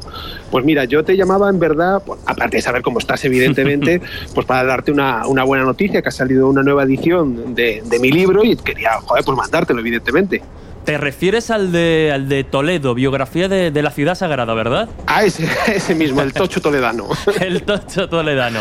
Pues oye, dile, dile a la editorial que, que me lo envíe a redacción, como siempre, que en cuanto regrese del viaje ya sabes que, que le hinco el diente porque además tiene una pinta estupenda. De hecho, fíjate, porque ya te decía, voy a Rennes precisamente porque andamos tras la pista de, de algunas de las catedrales más importantes y misteriosas. Así que mira, ya podríamos haber quedado en Toledo, que su catedral tiene poco que envidiarle a muchas. Hombre, hombre, es que hablando de Toledo, su catedral, ¿qué te voy a decir yo? Evidentemente, aquí no, no soy, no soy objetivo, aunque yo creo que la propia catedral de Toledo por sí misma eh, apabulla. Mira, eh, recientemente ha salido una revista sobre la Catedral de Toledo, en la cual he tenido el privilegio de colaborar, y yo me refería a la Catedral de Toledo co- como el corazón de la ciudad. Y es que si tú coges un, un dron y lo levantas y ves todo el casco antiguo de Toledo, es que en verdad parece el corazón, porque las calles serían como las venas y arterias que comunican ese corazón con otros edificios que serían a la par y simbólicamente otros órganos del cuerpo. Ostras. Y es que la, la verdad para mí es que es el corazón, pero a todos los niveles. O sea, no solo a nivel religioso, que evidentemente es el principal, pero también sagrado, simbólico, identitario, artístico, milagrero, mítico, legendario. y es que, claro, estamos hablando que Toledo es una ciudad única. Desde luego, y claro, yo es que estaba aquí repasando algunas, algunas cositas y es que las catedrales tenían precisamente, o se levantaban precisamente un poco con esa, con esa intención, ¿no? De, de- de ser el centro neurálgico, pero además eh, yo recuerdo, creo recordar, me suena de que la de Toledo es catedral primada, ¿no? Que, que si te digo la verdad, no crees que tengo yo muy claro a qué hace referencia ese título.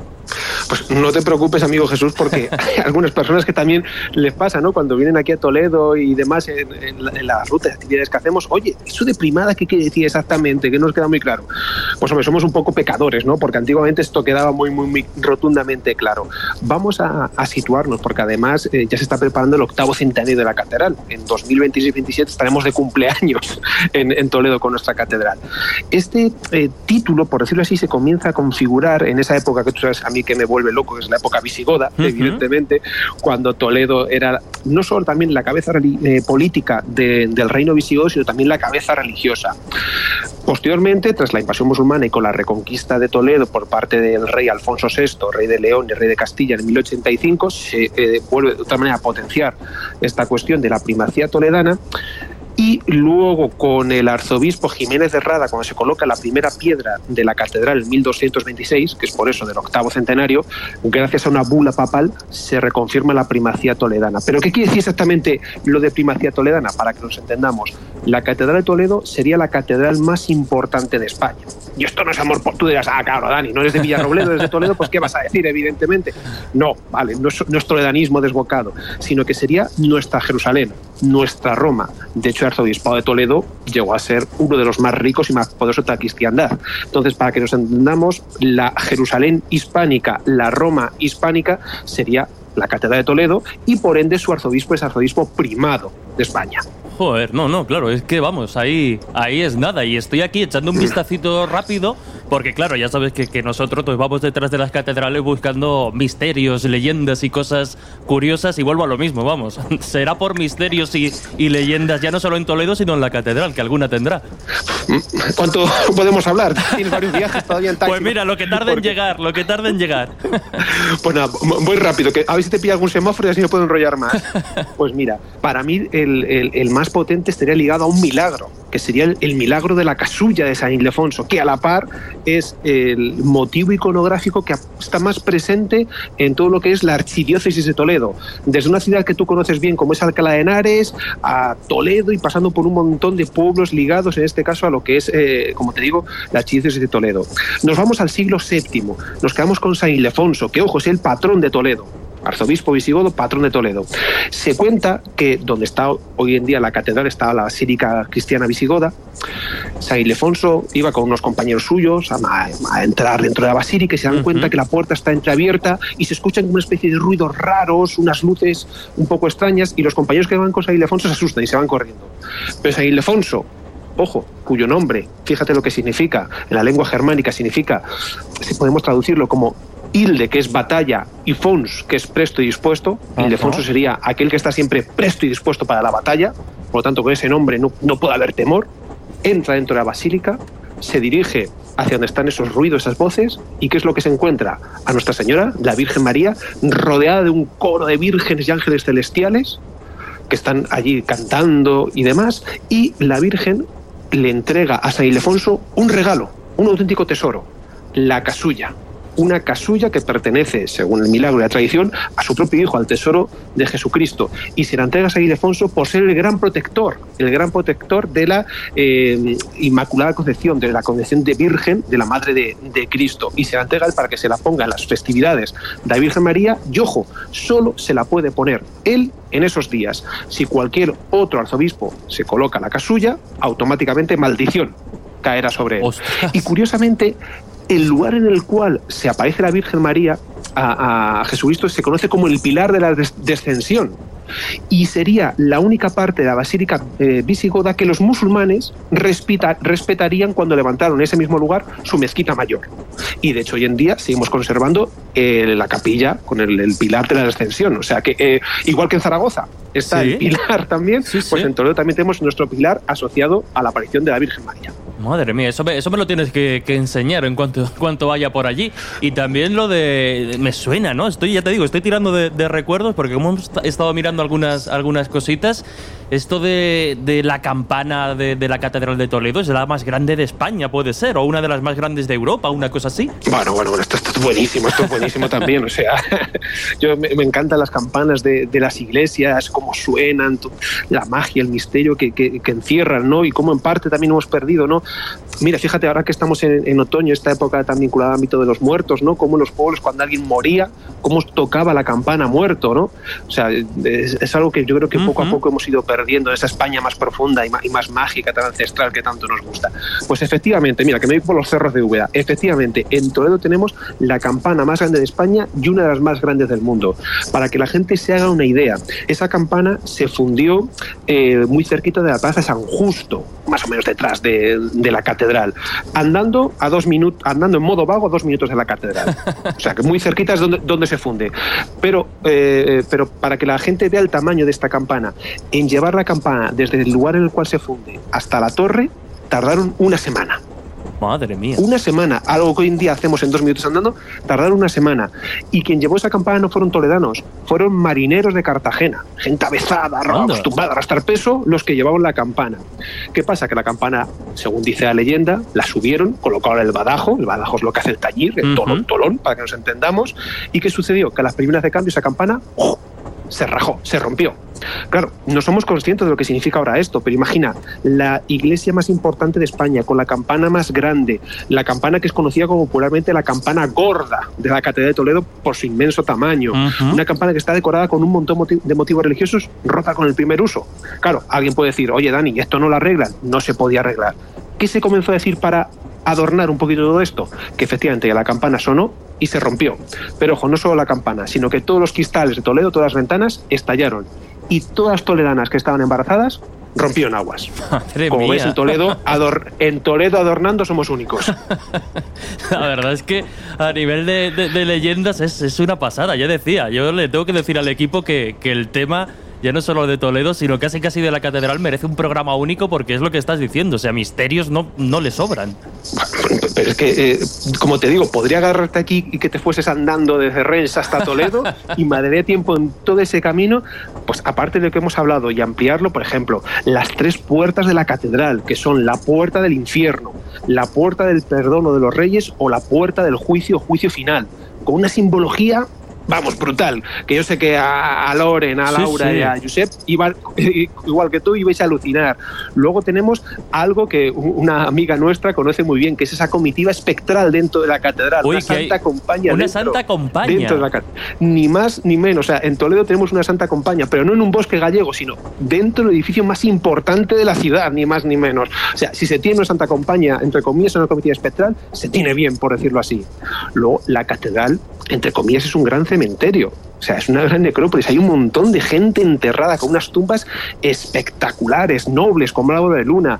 Evidentemente, un montón de arzobispos, ¿no? Como el, el- el famoso cardenal Mendoza. Eh, reyes, por supuesto, tenemos enterrados. También tendría sentido de panteón real, como Alfonso VII, el emperador, Sancho IV, el, el bravo, que además su tumba se abrió y se dieron cuenta que era un gigante, un tipo súper alto que se enterró vestido de franciscano. Luego tenemos la capilla mozárabe, levantada por el cardenal Cisneros, una capilla mozárabe donde, ojo, se hace misa no siguiendo el rito romano, que es el rito que tenemos actualmente, sino el rito visigótico mozárabe, el rito que se utilizaba en el año 600 o el año 700, ni más ni menos. Luego, fíjate, si nos ponemos incluso más mistéricos, dentro de la Catedral de Toledo tenemos una escena de vampirismo. Ostras, eso a Lorenzo le va a molar seguro. Claro, y ya si nos ponemos a rizar el rizo, tenemos el ochavo, que es el gran relicario de la Catedral de Toledo, donde hay reliquias, hombre, no es el escorial, pero no nos quedamos atrás. Y oye, lo del vampiro, ya digo, esto dímelo, cuéntamelo un poquito, porque yo creo que. Yo juraría que lo encontré, es difícil localizarlo, pero ya digo que esto a Lorenzo le, le va a molar. Ya verás cuando, cuando le cuente. No, vamos a decir exactamente dónde está, porque yo creo que cu- que cuando esto lo cuentes y lo comentes, y sobre todo si algún día lo cuentas a los amigos del Colegio Invisible, van a decir, quiero ir a la catedral a buscarlo, y que todo el mundo se ponga allí como loco a buscarlo. Pero es una escena vinculada a Caín y Abel. Caín y Abel, todo el mundo sabemos cómo, eh, tradicionalmente, cómo Caín mata a Abel, pero también hay algunas versiones, algunas vertientes en las cuales no le, mate- no le mataría eh, con el hueso de, de burro y demás, sino que como, pues, como un vampiro mordiéndole al más puro estilo vampiresco con los colmillos y succionándole la vida. Por lo tanto, es un, Eso- concepto muy simbólico que nos, que nos llevaría a penetrar un poco en la antropología y mitología sí, de- sí. del vampiro, pero la, la escena es que no ofrece, no es, venga, interpretación friki. No, no es interpretación friki, es que, es que está ahí, es que, es, que- es, que es- cultura, por decirlo así, no, no es magufada, por llamarlo de alguna manera. Eso, desde luego, ya te digo que, que tenemos que, verlo. Yo los, yo los llevaré, porque yo juraría que, que la encontré y la vi. No sé si lo tendré fotografiado, pero bueno, Dani, ya que, me has comentado aquí la, la, la ristra de, de misterios y nos quedamos todavía cortos de, la catedral, oye, ¿cuál es tu favorito? La verdad es que es como si me preguntas a quién quieres más, a tu padre o a tu madre, ¿no? Es complicado, pero mira, yo te voy a decir una cosa, eh, como decía un experto, la Catedral de Toledo es un auténtico universo simbólico. O sea, más allá de lo que podemos etiquetar como mágico, como misterioso, eh, como heterodoxo, incluso más allá de milagros, más allá de, obras de arte, yo, siempre lo digo, eh, eh, esa catedral o las catedrales en general no se levantan en el lugar en el cual están construidas porque sí, no. El concepto del arte por el arte es algo actual, moderno y posmoderno. Antiguamente todo se hacía con un sentido, un valor simbólico. La Catedral de Toledo se encuentra en el lugar que se encuentra porque, ya lo hemos dicho, ahí estaba la mezquita Aljama, la mezquita mayor de los musulmanes en Toledo. A su vez, esta se puso encima de la Basílica Cristiana Visigoda. A su vez, está encima de un templo romano. Y a su vez, todo esto encima de corrientes de agua subterráneas que, evidentemente, en época pagana tendrían alguna consideración de sagradas y que hoy en día, el 15 de agosto, Virgen del Sagrario, seguimos bebiendo por sus propiedades curativas de- del botijo. Yo siempre lo digo, si tú entras a la Catedral de Toledo, un lugar que se ha levantado para unir el plano horizontal con el plano vertical, si tú entras ahí, yo soy una persona muy creyente, pero si tú, por ejemplo, eres una persona agnóstica, incluso una persona muy atea, si tú entras allí y no sientes algo especial, de verdad, tienes que ir a terapia, tienes que ir al médico, porque todo el universo simbólico que tiene la Catedral de Toledo, la manera de entenderlo y acercarnos a él, para mí es el gran misterio, un misterio que hemos perdido y que hace 100, 200, 300, 400 años sí se tenía a nivel de pie de calle. Todo el mundo o gran parte del mundo entendía ese universo simbólico que hoy en día, por desgracia, con este mundo moderno, nos hemos alejado de él. Total, total. En fin, Dani, qué, qué, qué pasada. Te voy a ir dejando, tío, que, que creo que no me queda mucho para llegar y no quiero liarla otra vez, que ya bastante la he liado hoy. Lo dicho, que, que me alegro mucho de hablar contigo y de haber recibido la llamada. Que oye, mira, me has amenizado el, el viaje y como digo, la verdad es que da, da gusto charlar contigo. A la vuelta le echo un, un vistazo al libro y, y lo dicho, quedamos con más tiempo para charlar y, poner, y ponernos al día, que es lo que, que es lo que toca. Cuídate mucho, amigo. Un abrazote. Un abrazo grande. Me hubiese gustado ver las caras del taxista. Llega a haber alucinado con todo lo que hemos hablado. Lo- Los, que van a, mucho, los que van a alucinar va a ser al ver la factura, ya te lo digo yo. Un abrazote. Un abrazo.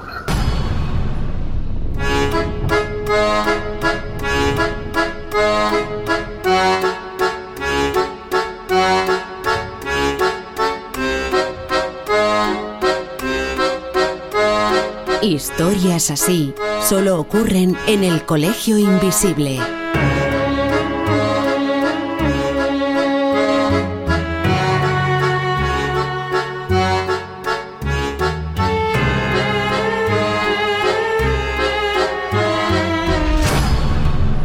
Sitting in the morning sun, I'll be sitting till the evening comes, watching the ships roll in, and I watch 'em roll away again. Madre mía, Josep, mira cómo viene, pero esta mujer viene muy rápido, ¿no?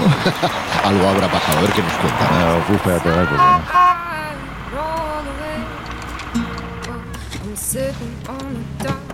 bay, wasting time. Jesús, me cago en todo, no sabéis, o sea, vamos, ¿Se- la se tardecita que llevo. No, claro, es que me he quedado tirada ¿Pero qué en mitad de un bosque. O sea, bueno, yo pensaba que además, co- co- como ya empezaba ya más o menos a oscurecer, digo, aquí viene un ovni y me abduce. Bueno. Vamos, no, o sea, mira, he llamado, he aprovechado para llamar a Mariano y hacerle la entrevista que teníamos pactada con él sobre el tema de las Ah, catedrales, para hacer tiempo. Pues, oye, ni tan mal. Porque, sí, claro, pero oye, que hay un momento que te acongoja el bosque ese, porque me he quedado en el bosque este de... Broceliano. Ah, Bueno, no no puede ser. ¿Te has quedado en. Broceliande? Sí, sí, me he quedado en Broseliana, ahí medio tirada. O sea, vamos, Pero, ah, vamos a ver, a mí no me importaría a mí no me- quedarme no, a mí tirado tampoco, en ¿eh? ¿eh? Mira, a mí no me importaría juro- quedarme tirado. No, no, pero yo te juro que, te digo, entre que empezaba más o menos a oscurecer, yo pensaba, aquí esta escena es típica o de fantasmas, o de la chica de la curva, o de un ovni, o sea, no te creas que tenía todas conmigo. Decía, voy a hacer el programa yo solita. Bueno, pues nada, pues estupendo. De todas formas, hemos estado llamando tanto a ti como a, como a Jesús y, bueno, me imagino que porque estaba en el bosque y no había... La no daba señal, vamos, que, no. que no, no cogías el teléfono. Pero en fin, ya vemos que estás sana y salva. Y, Y mira el otro, por ahí viene, parece que está... Mira, parece, le falta el latillo, ¿no? Como los... Joder, los- ¿cómo eran los- joder. iba a decir los bufones de la Edad Media, pero no, no es el mejor ejemplo. ¿Qué pasa? ¿Dónde estabas? Pues mira, que es que ni, ni, ni de coña, o sea, ni de coña lo, lo, lo hacemos coincidir para llegar todos al mismo tiempo. Y mira yo, que soy cateto y garrulo, que confundí Rens con Rens de Chateau. Entonces he tenido que pillar. No. Sí, sí, sí, no, sí. no te puedo creer. De hecho, Mira, de verdad, de verdad que... de hecho yo creo que, que Onda Cero me va, me va a echar porque he tenido que pillar un taxi. Ya me pasó también en, en el día de la alerta que Bueno, estaba muy lejos. Tuve sí, que pillar sí, un taxi sí. y ahora he tenido que coger otro. Pero bueno, aquí estamos, aquí estamos. Pero te has venido, pero ¿desde dónde? ¿Que te has venido Pues en he taxi? cogido, Desde- claro, no, no, he, he cogido taxi de Rennes-les-Château a Carcassonne y allí ya cogí el, eh, cogí el tren. Buah, o sea que. Pues eso en Francia es una pasta. Pero aquí tengo la factura, ¿eh? Que la he pedido. bueno, pues ya sabéis La que entonces pedido. el programa que viene lo vamos a tener que hacer desde el Colegio Invisible porque gracias a Jesús Ortega no tenemos presupuesto para viajar a ningún lugar. Así que, bueno, pues nada, pues por lo que veo, a pesar de estas vicisitudes ¿no? que se han producido a lo largo de este programa, me da la sensación de que habéis tenido buenas conversaciones. Nosotros también hemos tenido muy buenas conversaciones, como los oyentes ya, ya han podido escuchar. Y, y ya que estamos aquí en esta catedral, que es una auténtica pasada, este lugar, ¿no? La pregunta, ya que estamos en el marco de las conclusiones, es ¿qué sentido tiene todo esto? ¿Se construyeron estos templos con tanta simbología oculta simplemente para preservar el conocimiento? ¿O tenía otra función? Bueno, yo creo que al final eh, hay que entender las cosas dentro del momento histórico que se producen, ¿no? No es lo mismo ahora, que ahora probablemente dejaríamos un registro digital de lo que fuera, que en aquel entonces que posiblemente tenía mucho sentido dejar un, un, registro de lo que ocurría o, de, o de la, o del conocimiento en piedra, porque además era evidentemente lo que era más fácil que sobreviviera al tiempo. Eh, mira cómo han sobrevivido pues muchas de las inscripciones egipcias y, yo creo que pues eso, que en, en aquella época probablemente tenía sentido dejar esas marcas, eh, como las marcas de cantero o otras muchas, en la piedra para demostrar pues ese conocimiento y poder transmitir de generación en generación eh, los conocimientos que habían. Pues tal y como estabais comentando, yo creo que desde, a ver, desde su origen, centrándonos un poco en el, en el gótico, a mediados de- del siglo XII como tal, la- las catedrales góticas eh, y las catedrales en general, no, pero las góticas con más fuerza han ejercido una fascinación extraordinaria eh, a cuantos las han contemplado, no solo los habitantes de, de aquella época, sino, sino a día de hoy. De hecho, a día de hoy, insisto, sin lugar a dudas, son monumentos arquitectónicos que evocan una sensación de, de- asombro en quien la contempla tremenda. El puro ejemplo es que a día de hoy, precisamente, pues sigue siendo ¿no? Una de las, eh, uno de los símbolos y uno de los protagonistas de- del paisaje urbano y de los reclamos turísticos de, de muchísimas, eh, de muchísimas ciudades. Por un lado, por su capacidad precisamente para transmitir un poco ese sentido de, de trascendencia a través de esta arquitectura imponente que nos recuerdan un poco la, la ambición humana, ¿no? Por, por acercarse a lo divino de las maneras más eh, insospechadas. Por otro lado, y yo creo que en estas conversaciones que cada uno hemos mantenido hoy, eh, también por lo enigmático, ¿no? Cada piedra de la catedral transmite eh, un, un misterio y no es solo la propia construcción, sino que dentro, como decía Laura, como habréis comentado, tenían elementos que son eh, sinónimo de misterio. Criptas, eh, laberintos, marcas de cantero, eh, elementos y representaciones que siguen desconcertando. Y además, o, o en resumen, digamos, estas catedrales, como decíamos, pues es eso, ¿no? Reflejan la ambición espiritual y creativa de, de la humanidad y se han convertido en, un símbolo, en un símbolo de, de- la Edad Media que además contrasta con ese tópico que también aquí muchas veces hemos discutido de que fue una época oscura como tal. Pues mira, aquí vemos estas grandes eh, construcciones que no solo despiertan nuestra curiosidad, sino a pesar de que, a diferencia de otras grandes construcciones del pasado, más o menos sabemos cómo se hicieron, pero siguen generando esa, esa inquietud, ¿no? Es decir, cómo en el pasado fueron capaces de levantar estas maravillas. Pues fíjate que mm, yo tengo una opinión no distinta, pero sí con matices, ¿no? Eh, la cultura no era para todo el mundo. El conocimiento no era para todo el mundo. Los campesinos que entraban en esas catedrales con cualquier otro templo salían igual de pegados que entraron. Pero eh, lo que demuestran los simbolismos de las catedrales y de otras construcciones eh, solemnes y monumentales de la antigüedad es la existencia de una tradición eh, que se perpetúa en los siglos de los siglos destinada únicamente a preservar un conocimiento esotérico, un conocimiento eh, que no es para lo profano, que está relegado a aquel que tiene las propiedades de conocer. Y eso estaba relegado a, a determinadas castas, sacerdotes y monarcas fundamentalmente. Todos los demás, y escribas, todos los demás quedaban exentos de ese conocimiento que les llevaba a la iluminación y que les acercaba a Dios y que por lo tanto les podía transmutar.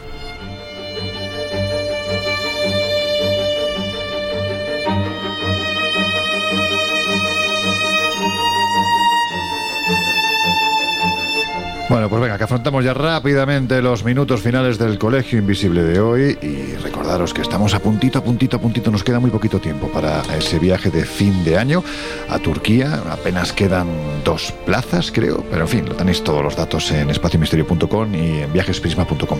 Sabéis que vamos a pasar fin de año en la Capadocia y va a ser un viaje extraordinario al que vamos tanto el Guijarro, el Giuseppe Guijarro como, como yo mismo, pero es que además en el mes de febrero, ¿es marzo? ¿Cuándo es? Febrero, febrero. Febrero vamos a organizar la segunda movida que es flipante, la verdad. Estoy contentísimo con este tema. ¿eh? Pues yo estoy fascinado, porque me lo estoy pasando teta y entendiéndolo.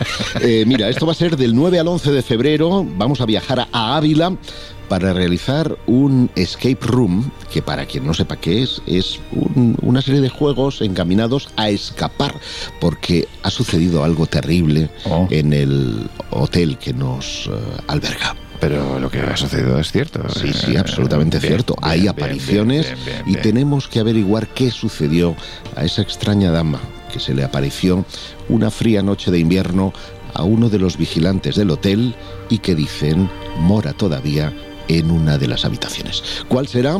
¿Cómo escapar del espectro? Son dos de las cuestiones en torno a las que va a girar este escape room, que además tiene actividades, como no podía ser de otra forma, por toda la provincia de Ávila para gozar de su cultura, de su gastronomía y de nuestra compañía. Pues nada, nada, a gozar se dice, ¿no? A gozar se, se- de gozar se trata, ¿no? La- la- la frase. Bueno, pues ya está, todos estos datos, también ese viaje que tenemos ya preparado para Semana Santa, volvemos a un Egipto muy diferente, visitaremos el nuevo museo, iremos a Alejandría, pasaremos varias noches observando las estrellas en un campamento beduino en el desierto, en fin, vamos a hacer muchas cositas que, que van a estar muy bien. Todos los datos los tenéis en viajesprisma.com y en espaciomisterio.com.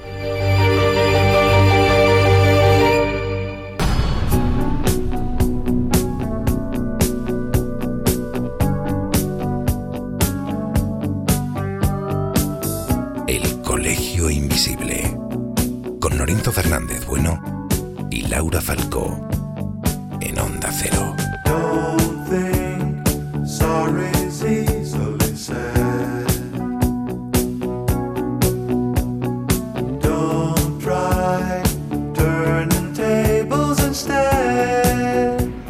Pues nada, que ya hemos terminado el programa de hoy con un contenido que sin lugar a dudas ya teníamos ganas que apareciese por el Colegio Invisible y que seguramente va a volver porque son muchos los datos que se han quedado pendientes de, de contar. Que por cierto, Laura, ¿dónde está Josep?